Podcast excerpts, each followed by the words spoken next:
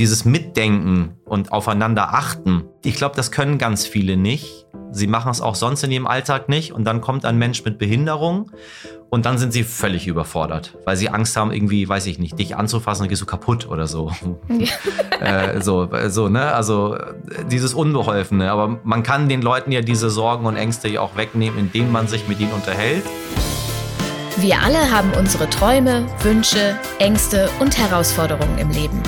Doch bei weitem nicht die gleichen. Was beschäftigt Menschen, die andere Erfahrungen gemacht haben als ich? Was macht sie aus? Wofür kämpfen sie? Und was können wir von ihnen lernen?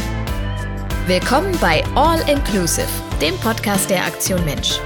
Ich bin Ninja Lagrande und ich darf mich auch in dieser Staffel wieder mit lauter spannenden Persönlichkeiten über Inklusion, Vielfalt und Chancengleichheit unterhalten. Denn dass wir als Gesellschaft noch lange nicht da sind, wo wir sein sollten, ist uns, glaube ich, fast allen klar.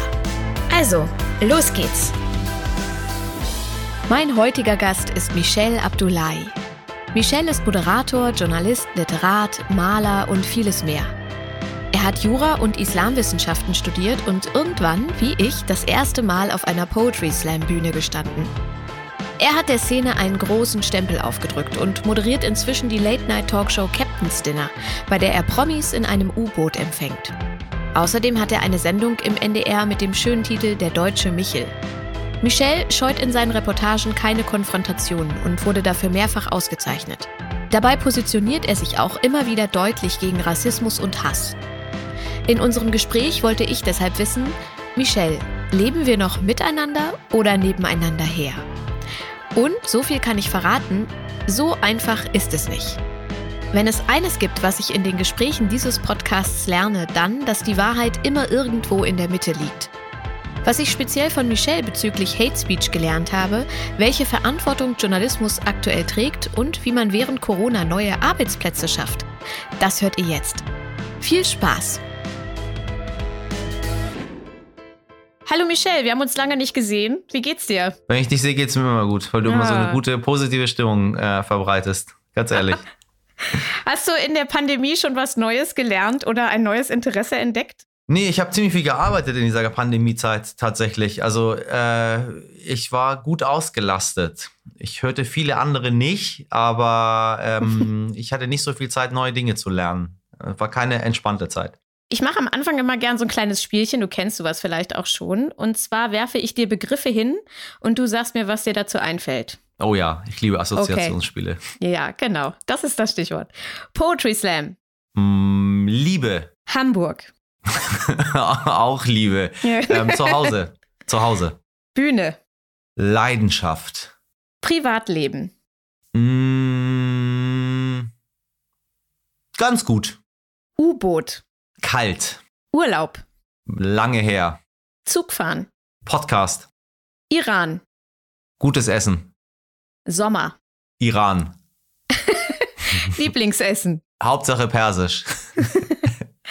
Das war's schon. Oh, doch, schade. Ich weitermachen ja.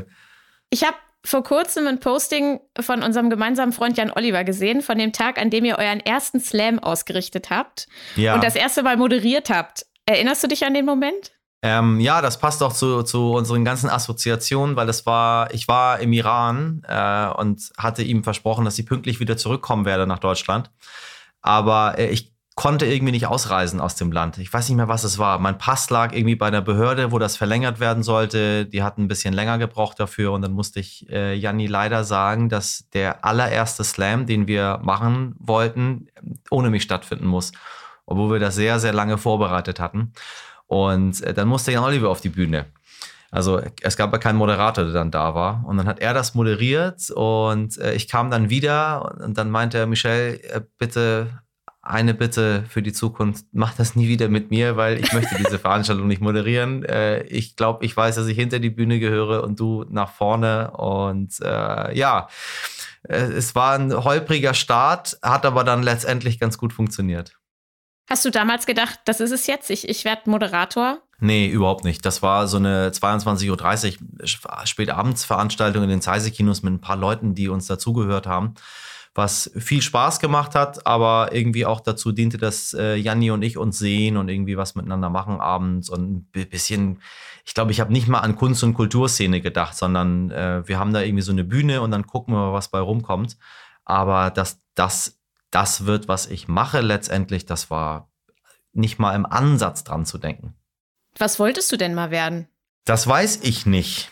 Also ich, wenn ich, ich habe immer, ich habe ja Jura studiert damals, habe gesagt, dass ich irgendwie äh, gerne Jurist werden will und dann wollte ich aber noch andere Dinge machen, habe darüber nachgedacht und äh, ich glaube, dass rückblickend, wenn ich mich jetzt wirklich damit beschäftige und überlege, was wollte ich damals überhaupt werden, das weiß ich nicht. Ich glaube, diese ganzen Sachen, die ich mir so als Konstrukt im Kopf vorgestellt hatte, die wären sowieso alle nichts geworden. Aber ich wollte irgendwie was in der Politik machen. Ich saß irgendwie in der Senatskanzlei damals und dachte, vielleicht werde ich mal Politiker oder vielleicht werde ich äh, Beamter im höheren Dienst oder äh, keine Ahnung, vielleicht werde ich mal Staatssekretär oder vielleicht werde ich Rechtsanwalt oder äh, was ganz, ganz weit weg war, dass ich auf der Bühne bleibe. So. So ein Traumberuf, Beamter im höheren Dienst. Ja, das, das, äh, du, äh, das hört sich witzig an, aber ähm, das war tatsächlich, ich habe mich ganz gut zurechtgefunden da in, dieser, in, in, diesen, in diesem Behördensystem. Ja. Vor allem war ich ja in der Senatskanzlei in der Behörde, die am schillerndsten war, weil die ja ganz dicht am Bürgermeister war, weil die die ganzen Staatsbesuche, die ganzen offiziellen Termine verwaltet hat. Wir hatten spannende Leute, die zu Gast waren. Du hast richtig gemerkt, wie Politik gemacht wird, wie Dinge entschieden werden. Ähm, du warst nicht nur in diesen ganzen komischen Behördenräumen, sondern im, im wunderschönen Hamburger Rathaus, hast dort äh, gute Sachen gegessen, gute Sachen getrunken, tolle Gespräche mit spannenden Leuten geführt und dachte mir, das kann ich mir schon vorstellen, das jeden Tag zu machen. Und letztendlich habe ich es dann noch gemacht, nur nicht im Rathaus, sondern woanders. Hattest du denn Vorbilder? Nee, tatsächlich nicht. Also nicht so wirkliche Vorbilder, wo man sagt, ich eifer diesem Menschen nach und möchte gerne so werden. Aber es gibt natürlich Menschen, die ich toll finde, weil sie mit langem Atem, mit, mit viel Herz, mit viel Mut, mit dranbleiben.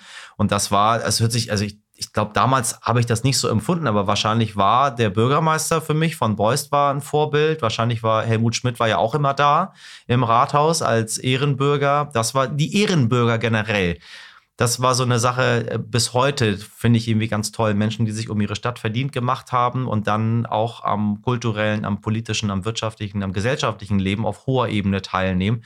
Da dachte ich mir so krass, so äh, was die Leute so alle erreicht haben, so dass das Ehepaar Greve, die der Uni die beiden Flügel links und rechts geschenkt haben und äh, heute die Familie Otto, äh, oder ähm, John Neumeier, Leute, die diese Stadt musikalisch geprägt haben. Äh, das fand ich damals schon irgendwie beeindruckend, dass es diese Menschen gibt, die sowas machen.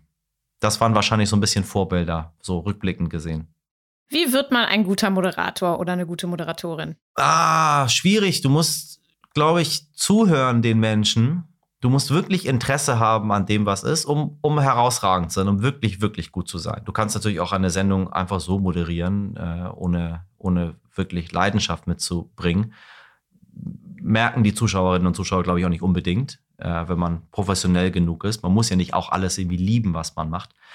Aber dieses, das Zuhören, das Spüren des Raumes, der, der Szene, in der man drin ist, äh, der Menschen um einen herum, der Gäste, Team, Leidenschaft, die man mitbringt.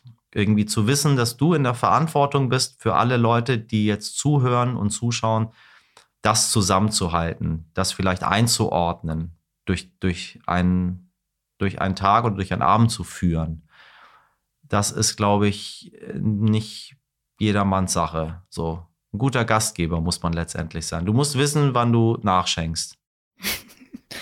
Du hast dich 2015 mit einem Schild in Hamburg auf die Straße gestellt, auf dem stand, ich bin Muslim, was wollen Sie wissen? Was wollten die Leute wissen? Auch allerhand so ziemlich alles. Die wollten private Sachen wissen, die wollten äh, tatsächlich was über den Islam erfahren. Es gab Detailfragen zu, zu einzelnen Suren aus dem Koran. Dann gab es okay. auch sehr viel Blödsinn wie, äh, warum schlagt ihr eure Frauen oder ähm, äh, äh, wann gehst du wieder? War auch eine Frage. Wann geht das Rückflugticket? Äh, auch sehr viel gefragt worden.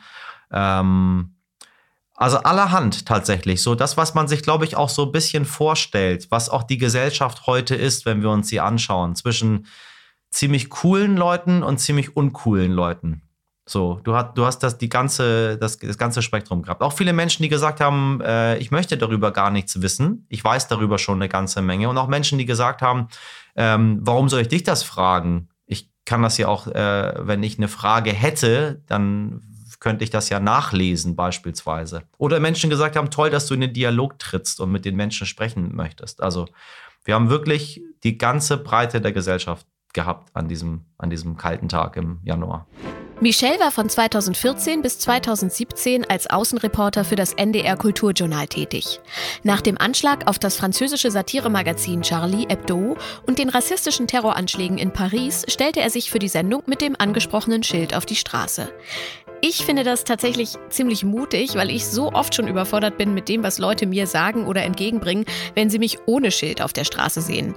Die Leute lachen, fragen nach den Umständen der Geburt meines Kindes oder tätscheln mir den Kopf.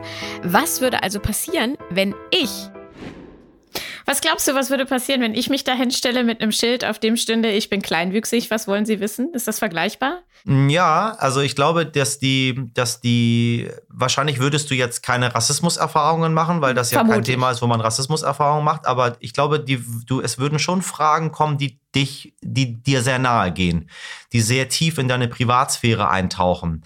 So, ähm, das ist immer so ein bisschen komisch natürlich macht man das Gesprächsangebot, also wir müssen uns ja nicht hinstellen und wenn man sich mit einem Schild irgendwo hinstellt, dann muss man auch aushalten können, dass die Leute sehr, sehr viele Sachen fragen und Sachen, die uns nicht gefallen.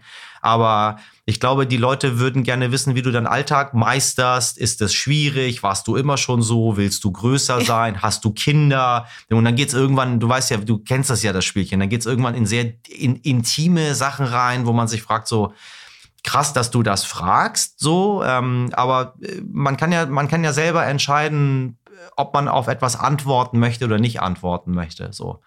Aber ich glaube, dass die Menschen schon neugierig sind und dann man mit ihnen darüber diskutieren kann, was man beantworten will und was man nicht beantworten will, so. Aber ich glaube, es wäre, es wäre nicht großartig anders. Es gibt ja auch, also ich erlebe das auch immer wieder, Berührungsängste mit dem Thema Behinderung. Warum glaubst du, haben Leute so viele Ängste oder Vorurteile diesbezüglich?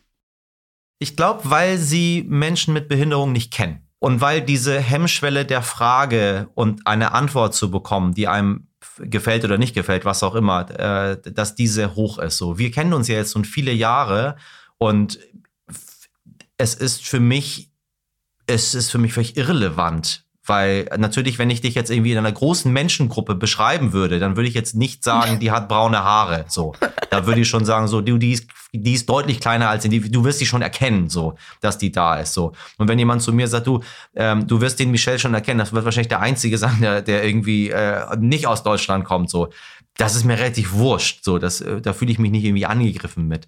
Aber die Frage hat sich für mich nicht gestellt, weil ich irgendwie immer Kontakt dazu hatte. Ich habe äh, aus, unserer, aus unserer Familie äh, einen äh, jungen Mann, ähm, der äh, seit Geburt schwerbehindert ist, äh, der äh, im Rollstuhl sitzt. Und für uns war das eigentlich immer ziemlich normal, dass der auch mal da ist. und es, hat, es hat nichts geändert an unserem an unserem wirklichen Alltag. Also klar, du musst dann gucken, dass dein Stuhl weggeräumt wird, äh, du musst gucken, dass da ein bisschen mehr Platz ist, du musst ein bisschen auf Barrierefreiheit achten und so weiter und so weiter. Aber nichts, wo man sonst nicht auch drauf achten würde bei anderen Leuten, die da wären. So, man achtet einfach auf Menschen, weil alle Menschen sind verschieden. Gibt auch Menschen, die brauchen irgendwie eine besondere Form von Zuneigung.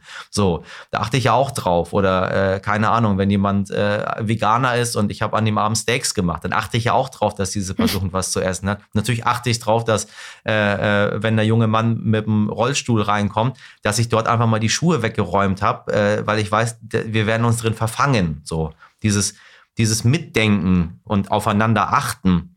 Das ist so eine Sache, ich glaube, das können ganz viele nicht. Sie machen es auch sonst in ihrem Alltag nicht. Und dann kommt ein Mensch mit Behinderung und dann sind sie völlig überfordert, weil sie Angst haben, irgendwie, weiß ich nicht, dich anzufassen, dann gehst du kaputt oder so. äh, so, so, ne? Also dieses Unbeholfene. Aber man kann den Leuten ja diese Sorgen und Ängste ja auch wegnehmen, indem man sich mit ihnen unterhält. Äh, und das war auch halt Ziel dieser Islamschild-Aktion damals das zu machen. Ähm, und ich glaube, das ist auch, auch ein Ziel deiner Arbeit, die, die du machst, um den Leuten irgendwie zu sagen, so, so keine Sorge. So, wir, wir können uns miteinander auseinandersetzen. Und wenn ich keinen Bock habe, sage ich schon das. So. Ich habe mich auch gefragt bei der, äh, bei der Islamschild-Aktion, wie du das bezeichnet hast. Ähm, du hast gerade schon gesagt, was da so für Sprüche und Fragen teilweise kamen. Wie schaffst du es, immer so unfassbar höflich und freundlich zu bleiben bei dem, was die Leute dann sagen? Also erstmal muss ich einen guten Tag haben. das ist nicht, nicht gut, so, dass, ich, dass, ich, dass, ich, immer, immer ruhig und höflich bin. So, ich, ich raste auch aus zwischendrin.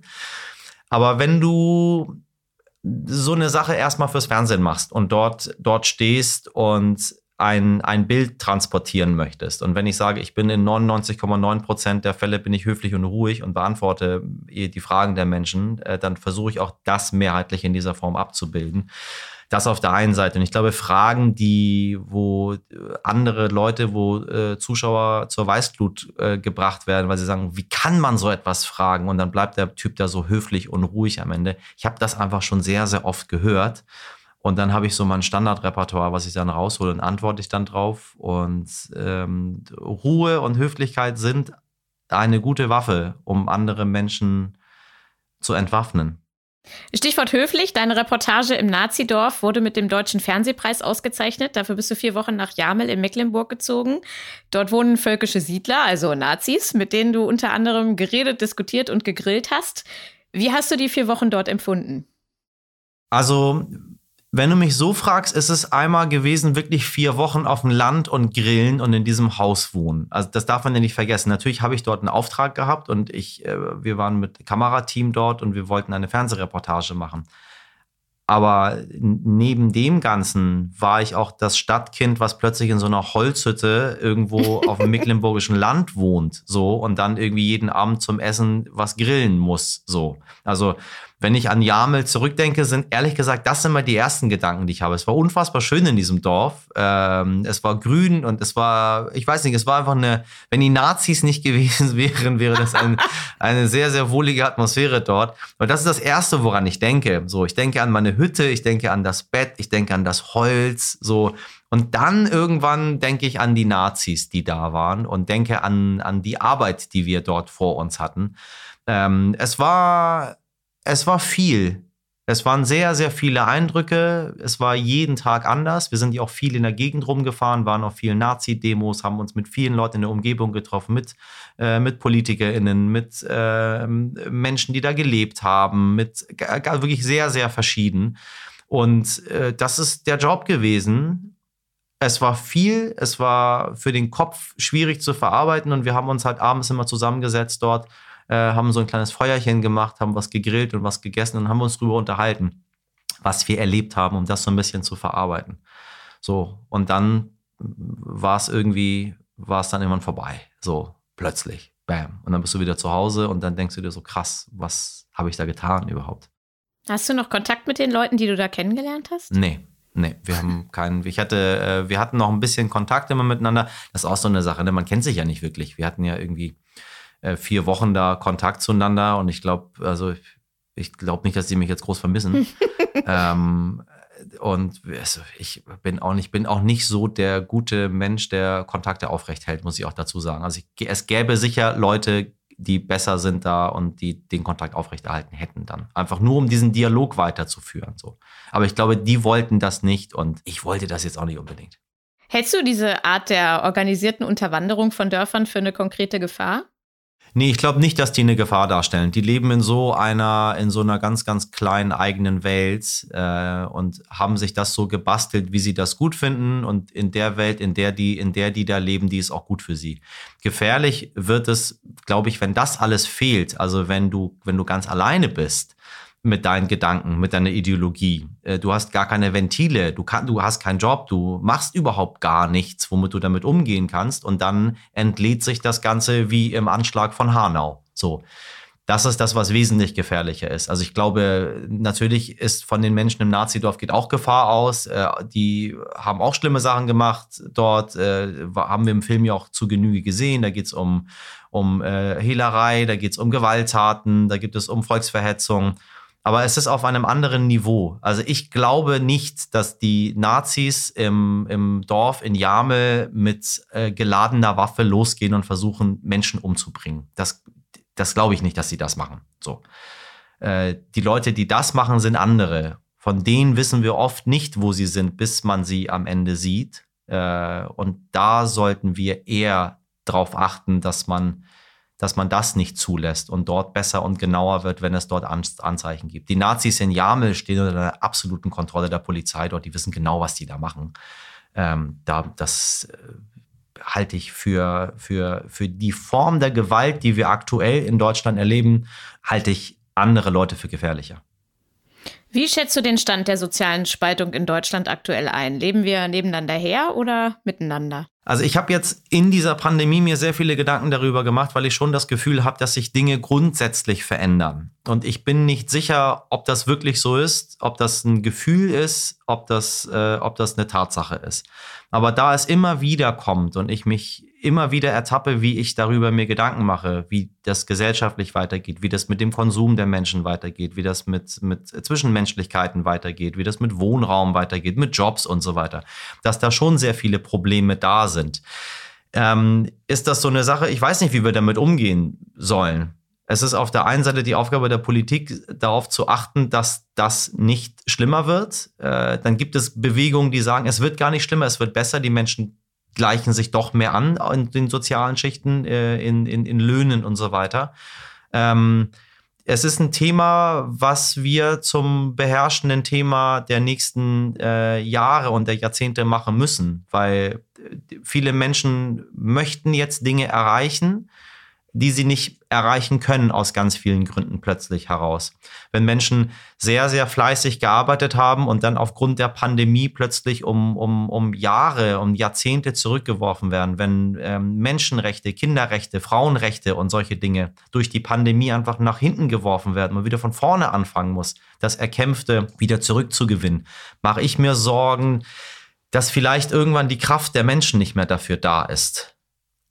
Aber ich ich weiß es nicht. Es ist immer einfacher, das in zehn Jahren sich nochmal anzuschauen und zu sagen, wie das gelaufen ist. Nur den Fehler dürfen wir nicht machen. Wir müssen jetzt schon gucken, was spüren wir, was gibt es für Defizite und dann müssen wir alle äh, laut und bestimmt dagegen vorgehen.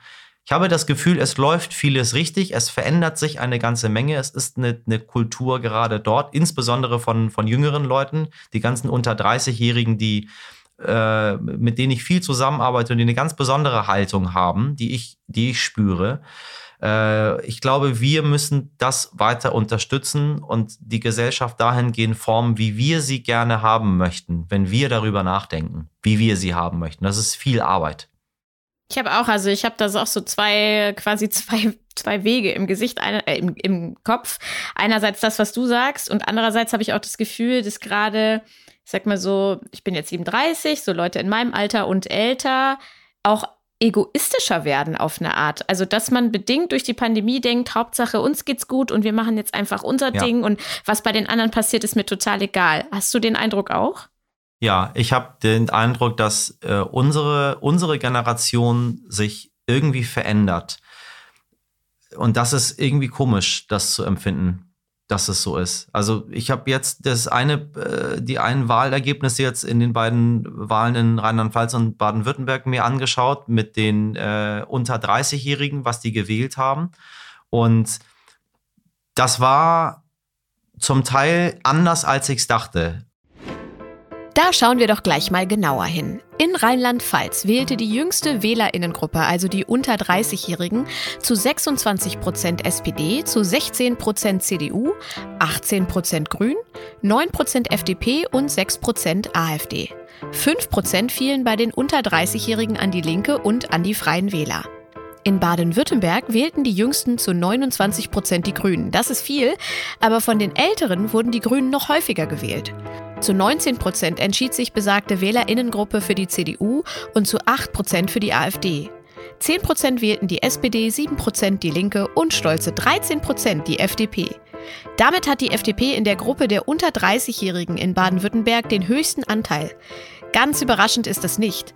Die FDP war schon immer eine Partei für Besserverdienerinnen und Wirtschaftsorientierte. Stuttgart ist bundesweit die Großstadt mit der größten Dichte an TopverdienerInnen. Und in Hessen und Baden-Württemberg leben die meisten MillionärInnen. Deren Kinder wachsen natürlich dementsprechend auf. Trotzdem hätte ich gedacht oder mir gewünscht, dass auch diese jungen Erwachsenen andere Werte etwas höher schätzen. Okay, die Grünen waren immer weit vorne, aber auch sehr viele Stimmen für FDP beispielsweise. Ja. So in, in, in Baden-Württemberg insbesondere, natürlich. Da sind viele Leute, die aus sehr guten Verhältnissen kommen und dann glauben, dass die FDP äh, ihre Interessen vertritt. Und da habe ich dann irgendwie gemerkt, so, wir müssen aufpassen, dass wir nicht wieder dahin gehen, dass jeder wieder für sich selber kämpft und die anderen Leute davon irgendwie abhält, auch einen Teil vom Kuchen abzubekommen, wenn man sagt, jetzt bin ich mal dran dieses sich um sich selber kümmern. Ich muss mal gucken, wie es mir geht. Äh, ich bin jetzt mal dran, wo man sagt so, nee, endlich muss man mal gucken, wie es anderen Leuten geht und das, was man für andere Leute tun kann. Du bist ja immer dran, so. Du bist ja, du bist, du, du bist immer dran für dich selber. So, du kannst jederzeit dir Zeit für dich selber nehmen. Aber dieses anderen Leuten was zurückgeben, sich um, um, um eine Gemeinschaft zu kümmern, die sich gegenseitig, in der Pandemie sehen wir das ganz besonders, Kraft und Stärke geben kann. Äh, da muss man aktiv was für machen. Und ich habe schon das Gefühl, dass viele irgendwie gesagt haben, ja, jetzt sind wir erstmal dran und dann bilden sich so ganz komische Gruppen, weil jeder versucht jetzt entweder äh, aus der Sache einen Vorteil für sich zu, schlagen oder irgendwie gut am besten so, wie man, wie man kann, durchzukommen durch die ganze Geschichte. Und das halte ich, halte ich für gefährlich, weil ich glaube, dass Solidarität und Gemeinschaft schon das sind, was den Menschen auszeichnen sollte, das zu verstehen und für sich und für andere Leute da zu sein. Und das vermisse ich zunehmend. Was glaubst du, was kann Journalismus tun, um sozialer Spaltung vorzubeugen? Wir können immer wieder berichten und wir können es immer wieder zeigen. Wir können es nicht verändern, aber wir können Themen setzen. Und wenn, wenn alle mitmachen dabei und man Themen setzt, und zwar nicht irgendwie Gleichberechtigung von Frauen nur am Weltfrauentag oder weiß ich nicht, Inklusion am Weltinklusionstag, sondern das die ganze Zeit auf der Agenda drauf hat. So, nicht über Rassismus wartet, dass man über Hanau berichtet am Jahrestag von Hanau. Man kann auch das ganze Jahr darüber berichten, was dort passiert ist. Ähm, natürlich braucht man immer Anlässe, um was zu machen. Aber es gibt Themen, die brauchen keinen Anlass, um darüber zu berichten. Und da muss guter Journalismus darauf achten, Dinge die, die für die Gesellschaft schwierig sind und die dazu führen, dass es zu einer gesellschaftlichen Spaltung kommen kann, dass Menschen abgehängt werden, dass Menschen radikalisiert werden, muss Journalismus das immer auf seiner Agenda haben. Äh, und bei einigen Themen sollte man gucken, dass, dass, dass alle miteinander zusammenarbeiten. Äh, sichtbar machen und da, da, darauf achten, dass ein sauberer Diskurs geführt wird, in dem Meinungen abgebildet werden. Und vor allem äh, noch viel wichtiger als Meinung, äh, Quellen und die Wissenschaft, also die Fakten abgebildet werden. Ich habe auch oft das Gefühl, in vielen Diskursen fangen wir immer wieder von vorne an. Ne? Also egal, ob es um Rassismus geht oder auch um Behinderungen, man ist irgendwie ist immer wieder von vorne und immer wieder ganz grundlegend. Glaubst du, das wird man irgendwann überwinden, so auf eine längere Sicht, dass man größere Schritte macht? Also ich glaube, wenn junge Leute nachkommen, dann ist es für die natürlich neu. Wenn du irgendwie, weiß ich nicht, einen 16-Jährigen oder einen 15-Jährigen äh, ein Lied von den Beatles vorspielst, dann wird der oder die sagen so, mein Gott, Wahnsinn, das ist ja so eine, ja, ja, weiß ich, weiß ich, gibt schon ganz lange und ganz toll und das weiß auch jeder, aber du lernst das jetzt gerade für dich kennen und du gehst mit einer unglaublichen Begeisterung daran, weil du hast es vorher noch nie gehört, so. Ich glaube, dass junge Menschen, wenn sie sich mit Themen auseinandersetzen, wie Behinderung, Rassismus, was auch immer, wenn sie das vorher noch nicht gemacht haben, dann fangen die quasi schon bei Null an. Es ist dann unsere Aufgabe, die sich schon lange damit auseinandersetzen, auch die Aufgabe der Medien, auch die Aufgabe der Wissenschaft, äh, die Menschen dahingehend zu führen und zu sagen, du, das ist alles schon besprochen worden. Es gibt äh, weitreichende Erkenntnisse zu diesen Themen wir wollen jetzt mal weitere Ansätze suchen, um zu gucken, dass wir uns stets verbessern und diese, äh, diese, diese Schere, egal in welchem Thema, sie wieder zusammenführen. Es ist ärgerlich, wenn gestandene Journalisten von großen Zeitungen immer wieder bei Null beginnen. Und es ist sehr, sehr ärgerlich, wenn die Politik immer wieder bei Null beginnt. Also es darf nicht sein, dass wenn Wahlen waren und es kommt neues Personal äh, an die Macht, dass die auch wieder bei Null beginnen. So, es kann nicht sein, dass wir jedes Mal, wenn wir irgendwelche Anschläge haben in Deutschland, irgendwie darüber reden, dass man da unbedingt was gegen tun muss. So, mhm. weil das ist ja nicht hinnehmbar. Äh, die Leute, die, die das Land führen und die den gesellschaftlichen Diskurs vorgeben, die dürfen nicht bei Null anfangen. Das müssen wir schon dann denen überlassen, die einfach jünger sind und aufgrund von fehlender Erfahrung immer wieder bei Null beginnen. Aber die anderen dürfen nicht bei Null beginnen. Aber ich sehe das genauso wie du das sagst. Wir beginnen leider ziemlich häufig immer wieder bei Null, weil man das irgendwie anscheinend muss. Weil sonst kommt man nicht weiter. Ich verstehe das auch nicht. Ich habe heute eine Diskussion zum Gender Pay Gap und ich habe äh, beschlossen, dort heute nicht bei Null anzufangen, sondern da, wo wir jetzt nämlich sind. Direkt, was können wir verbessern, was wurde gemacht mit Fakten. Nicht erstmal so einen Rundumschlag machen und wo kommt das alles überhaupt her und alles schon oft genug gehört, wollen wir nicht nochmal. Wir möchten jetzt Lösungen haben. Ansonsten ist jede Diskussionsrunde das gleiche. Ganz, ganz viel Zeit erklären, worum es geht und ganz am Ende ganz kurz schnell husch husch diskutieren, wie man das Problem löst. Was wünschen Sie sich für die Zukunft? Ja, ja. Richtig, genau so. Das kann ich nicht mehr hören. Das möchte ich auch nicht mehr. Das macht, das ist nicht, macht keinen Sinn. Um Probleme zu lösen. Um sich zu unterhalten ist es schön, aber nicht um Probleme zu lösen. Du hast mal gesagt, weder Facebook noch Twitter und Instagram tun meiner Seele wirklich gut. Ja. Woran liegt das? Ich glaube, wir sind nicht dafür gemacht, die Meinung von so vielen Leuten zu ertragen, so vieles, was auf einen einprasselt, permanent zu sehen äh, und dann sich irgendwie auch genötigt fühlen, äh, darüber zu diskutieren, was dort, was dort ist sich mit anderen Leuten zu vergleichen, irgendwie Bilder von anderen Leuten zu sehen. Sich, das, ist, das sind ja ganz normale Mechanismen, auf die wir keinen Einfluss haben, weil unser Gehirn das einfach so macht. Äh, und wenn wir das nicht steuern können, was unser Gehirn macht, dann äh, sollten wir es aber sein lassen in dem Fall. Weil ich glaube, das tut den Menschen wirklich, mir zumindest tut das nicht gut. Für mich ist es ein Vehikel. Äh, ich nutze das, um das, was ich wichtig finde, in die Öffentlichkeit zu tragen. Dafür bin ich sehr dankbar. Dafür ist es auch was ganz, ganz Tolles, dass es das gibt. Aber zu meinem Privatvergnügen habe ich gemerkt, ist das tatsächlich nicht so gut. Bei mir ist es so, wenn ich was zum Thema Feminismus oder Inklusion poste, dann dauert es meistens nur wenige Minuten, bis ich dann irgendwie so eine Hassnachricht oder Drohung im Postfach habe oder auch Kommentare, die mir erklären, wie ich es hätte besser machen können. Gibt es bei dir auch bestimmte Themen oder Stichworte, auf die die Leute anspringen? Also mittlerweile ist das eigentlich alles, habe ich das Gefühl. also äh, früher war das Rassismus äh, und heute ist es irgendwie alles. Völlig egal, was man sagt, da kommen sofort Leute, die das, die ein, ein, eines Besseren belehren wollen, die alles ganz genau wissen ähm, die auch mit so einer Grundaggression da reingehen. Oh, ich weiß nicht, was das soll, aber ich, vielleicht haben die auch sehr viel Zeit, die Menschen gerade, sich um solche Sachen zu kümmern. Ich weiß es nicht, aber es ist tatsächlich bei allem so. Ich lese das schon, schon einige Sachen lese ich schon wirklich lange nicht mehr. Aber es ist immer so, passen, hören Sie mal zu, passen Sie mal auf. So, ich möchte ja sagen. Und dann dubiose Quellen und wo man sich denkt, Leute, das muss man zwei Sekunden googeln und dann ist das ist klar, dass das einfach nicht stimmt, was du da sagst. Das ist ein Märchen, was du da dir rausgeholt hast. So Copy and Paste zu machen und ach.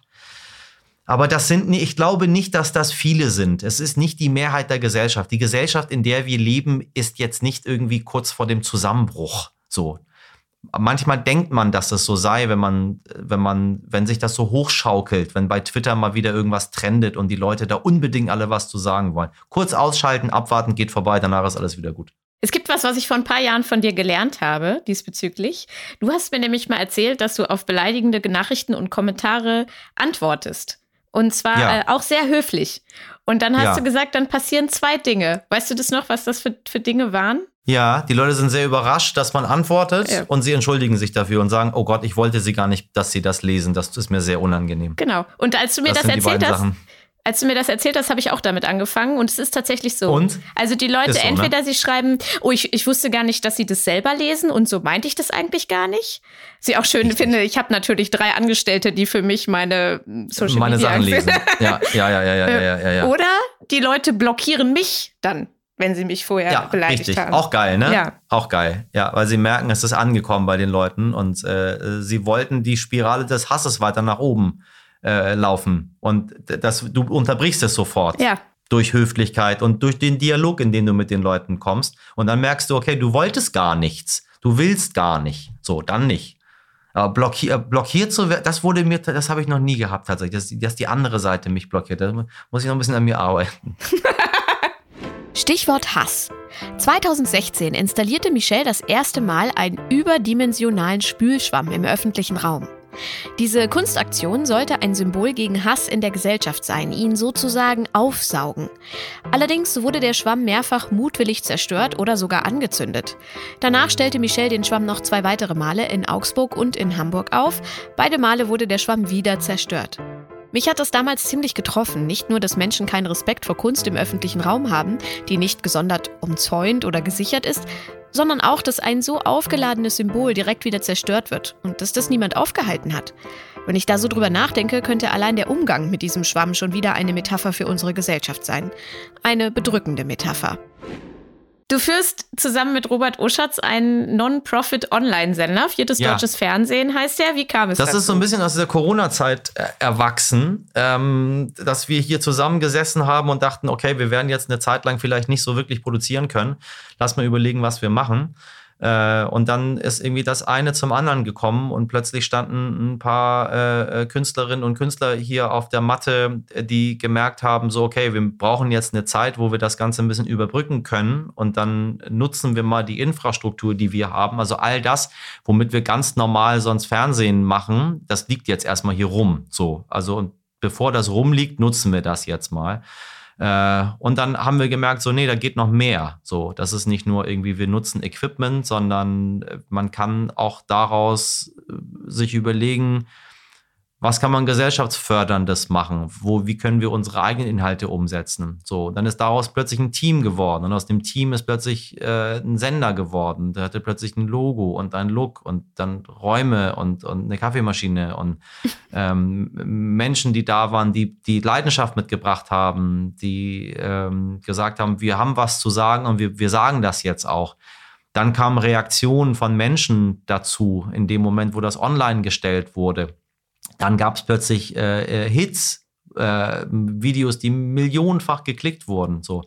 Das, was man sich eigentlich wünscht, was passiert, ist tatsächlich eingetreten. Zu sagen, aus der Not heraus schnüren wir eine Art Corona-Hilfspaket für, für Leute um uns herum, äh, wo wir wissen, dass es aktuell ein bisschen schwierig ist, über die Runden zu kommen. Dann geht die Pandemie doch wesentlich länger als alle dachten zu Beginn. Äh, und dann wird aus, äh, aus so einer, so einer Mini-Hilfe plötzlich ein, ein, ein, Job und ein Arbeitsplatz. Äh, und dann wird daraus eine Struktur und plötzlich wird daraus eine Redaktion. Äh, und am Ende bist du dann plötzlich da und Leute reden darüber. So, und das ging ganz schön schnell, dass es passiert ist. Jetzt, jetzt ein bisschen, bisschen weniger als ein Jahr jetzt. Was sind so die erfolgreichen Formate, die ihr sendet? Also, wir haben uns jetzt darauf konzentriert, nachdem wir viel ausprobiert haben im Laufe der letzten sechs Monate, ähm, das zu machen, was wir gerne machen, nämlich Meinungskommentare, Dinge, die am Meinungsstart sind, wo man eine Haltung zu hat, wo man aktuelle Themen, die man relevant findet, kommentiert für, für junge Zuschauerinnen und Zuschauer. Dann haben wir ein tolles Format, die unsere Killer-Außen-Interviews, wo äh, meine Kolleginnen und Kollegen rausgehen und einfach die Stimmung draußen einfangen der, der Menschen, sich mit denen über Themen unterhalten, über die wir alle diskutieren, in Talkshows, politisch, auf Titelseiten von Zeitungen, aber eigentlich niemand mit den, mit den Betroffenen darüber spricht, nämlich den Bürgerinnen und Bürgern, die draußen sitzen. Wie empfinden die das überhaupt? Wie war für die ein Jahr Pandemie? Äh, was sagen die überhaupt zum Thema Impfen? Was haben die für Empfindungen, wenn sie äh, äh, Halle oder Hanau hören? Ähm, und so weiter und so weiter, dass wir rausgehen und mit den Menschen uns wirklich unterhalten.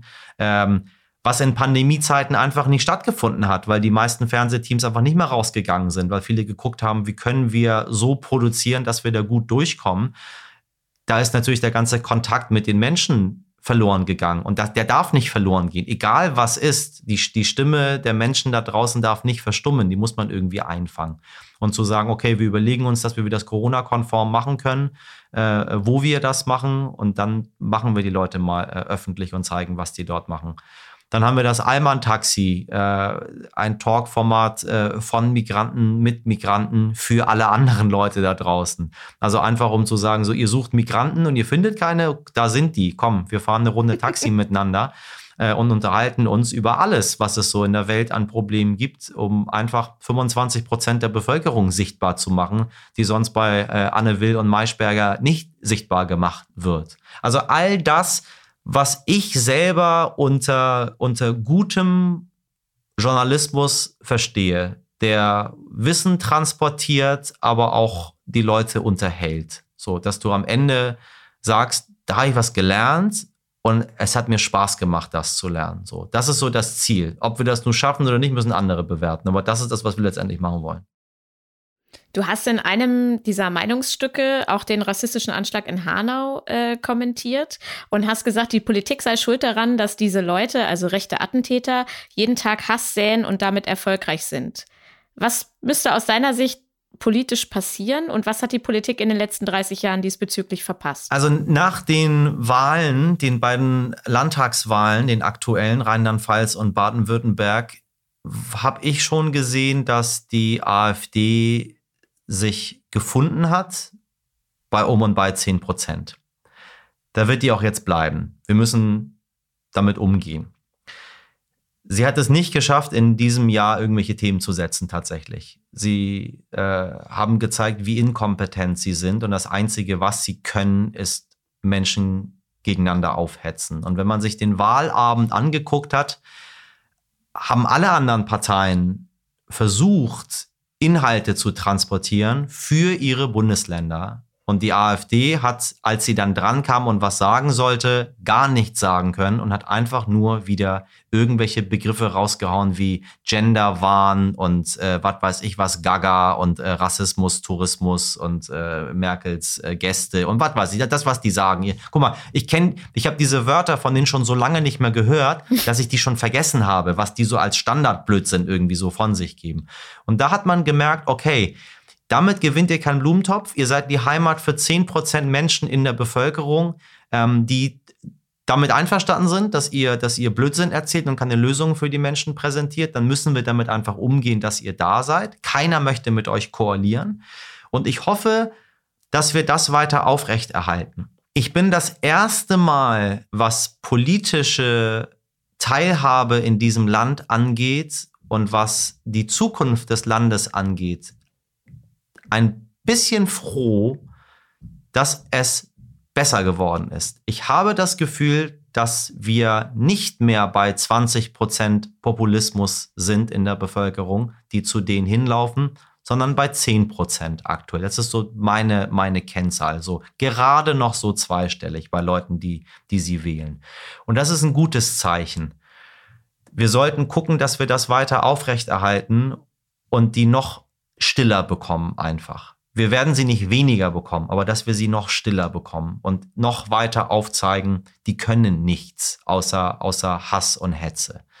Und da ist es tatsächlich so, dass ich äh, positiv in die Zukunft schaue. Ich glaube, dass die Arbeit, die wir alle gemeinsam leisten, in all den Fragen, die viele als Nische ansehen, die aber gar keine Nische sind, dass wir doch dort Gehör finden. Und ich glaube, dass die Jüngeren, die jetzt wählen, das erkannt haben, dass diese Leute mit dir und mit mir viel besser umgehen können als einige ältere Menschen, die das einfach nicht schaffen, weil ihnen das zu fremd ist oder weil sie Angst davor haben oder weil sie sich damit einfach nicht auseinandersetzen möchten. Aber die neue heranwachsende Generation macht das schon ziemlich cool. Und wir sollten darauf achten, dass wir die nicht wieder verlieren, dass die in Arme von, von äh, Populisten und Radikalen laufen, weil wir sie vergessen haben.